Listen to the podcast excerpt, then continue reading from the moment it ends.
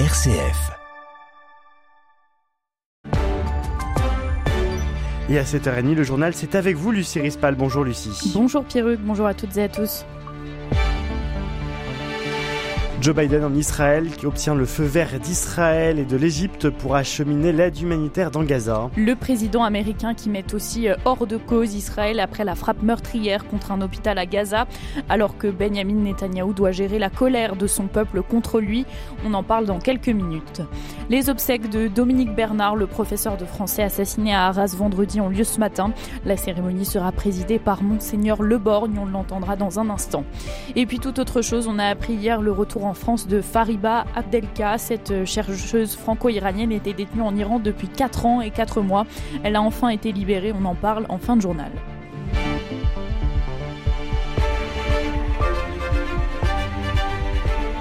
Le président américain a obtenu le feu vert d'Israël et de l'Égypte pour faire passer l'aide humanitaire. Une aide qui débutera euh, demain ou plus tôt et qui passera par le point de passage de Rafah au sud de la bande de Gaza. Ce sera 20 camions maximum pour acheminer cette aide.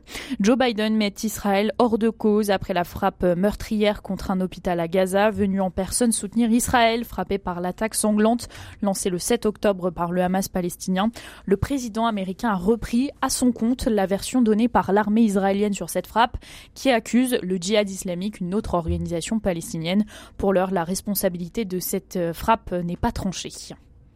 Depuis ce carnage sur l'hôpital d'Al-Hilal qui a fait des centaines de morts, un vent de colère souffle sur les pays du monde arabe. Oui, un embrasement et des manifestations en Iran, au Liban, en Tunisie ou encore en Malaisie. Tel Aviv rejette la responsabilité sur le djihad islamique, mais la contestation, elle, ne faiblit pas. Surtout qu'aujourd'hui, le Premier ministre euh, Benjamin Netanyahou doit aussi gérer une colère de plus en plus radicale au sein de son propre pays. La semaine dernière, un sondage montrait la chute vertigineuse de Benjamin Netanyahou dans les d'opinion.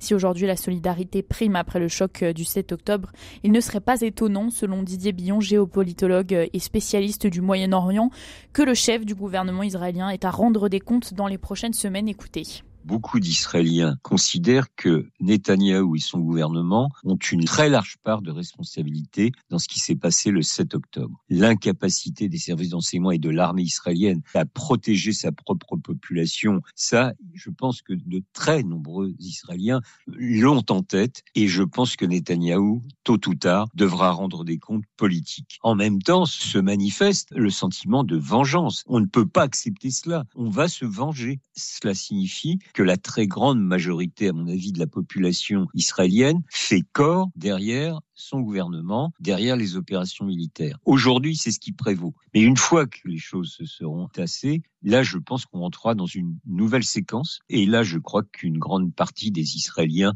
demanderont des comptes à Netanyahou. Retour en France euh, avec une évaluation au cas par cas. Le Conseil d'État a rappelé hier au gouvernement que les manifestations pro-palestiniennes ne pouvaient pas être interdites systématiquement. Les préfets devront juger par eux-mêmes du risque de troubles à l'ordre public. Emmanuel et Brigitte Macron seront présents ce matin à Arras pour les obsèques de Dominique Bernard, ce professeur de français poignardé à mort vendredi dernier par un jeune radicalisé.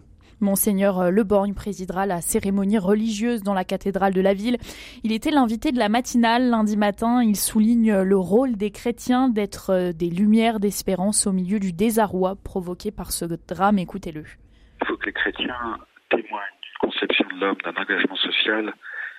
On a trop renié sur ces questions-là depuis des années. Il faut qu'on nous s'engage pour témoigner, non pour faire la leçon, mais pour témoigner, pour dire que comme le pape souvent nous invite, mais une autre manière de vivre le monde est possible. Ça n'enlèvera pas le désarroi. On ne peut être que dans le désarroi et, complètement démuni et en même temps, comme dit saint Paul, pas écrasé. Quoi. On peut être comme la force du ressuscité qui nous dit tu ne vois pas clair, c'est brouillard, c'est nuit, continue la route, je suis avec toi. Et notez qu'une grande partie du centre d'Arras fait l'objet d'un important dispositif de sécurité pour ses obsèques, avec l'interdiction de stationner depuis hier soir et de circuler jusqu'à cet après-midi 15h. La plupart des grands aéroports français, à l'exception euh, des deux parisiens, ont été temporairement évacués hier après euh, avoir été la cible de menaces, ce qui a conduit à l'annulation de 130 vols selon le ministre des Transports. Les alertes à la bombe se multiplient quelques jours après euh, les attaques qui ont coûté la vie donc à l'enseignant Dominique Bernard à et à deux Suédois à Bruxelles. Pour exemple, le château de Versailles, Versailles a dû être évacué trois fois depuis samedi. Gérald Darmanin accuse Karim Benzema, le joueur de foot français, sur les réseaux sociaux d'être en lien notoire avec les frères musulmans, cette organisation islamiste née en Égypte. Karim Benzema dément euh, cette affirmation par la voix de son avocat. Il est 7h35. Elisabeth Borne a utilisé une nouvelle fois l'article 49.3 à l'Assemblée nationale hier après-midi. C'était lors de l'examen du premier volet du projet de loi de finances pour 2024. Une utilisation peu surprenante tant elle était euh, évoquée par le gouvernement et la majorité. Le rapporteur général du budget avait considéré que les plus de 5000 amendements déposés rendaient l'examen impossible.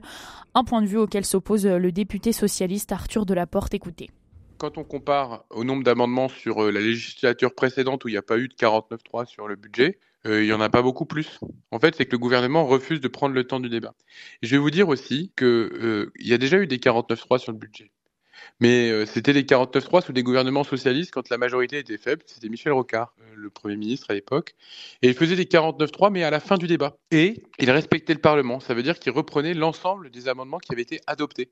Là, le gouvernement va choisir les amendements qui prend des oppositions et en fait ne va pas permettre au Parlement de délibérer, de discuter et d'adopter. Donc on peut comprendre qu'il a la nécessité d'un budget pour la France, mais pas dans ces conditions, pas de cette manière et pas avec ce mépris finalement du débat parlementaire et au-delà ce mépris des Français et la motion de censure euh, des députés insoumis sera votée par euh, le député socialiste Arthur Delaporte et son groupe.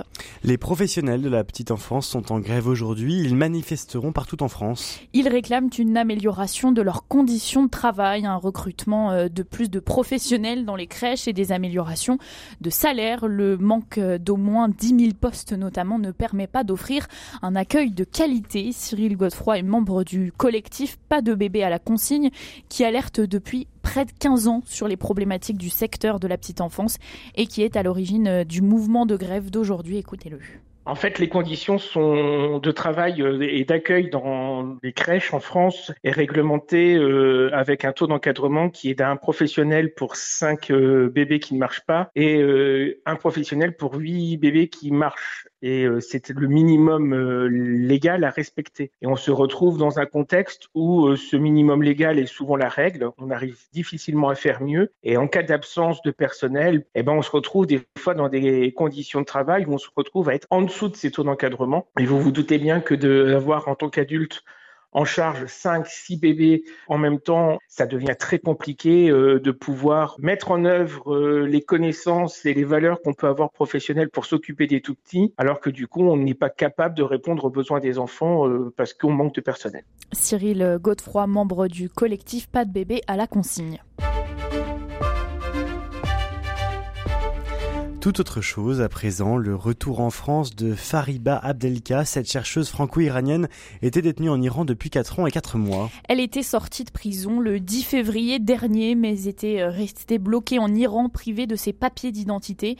Elle a finalement pu rentrer en France après avoir reçu son passeport. Soulagement pour euh, ses proches et la communauté universitaire. Écoutez.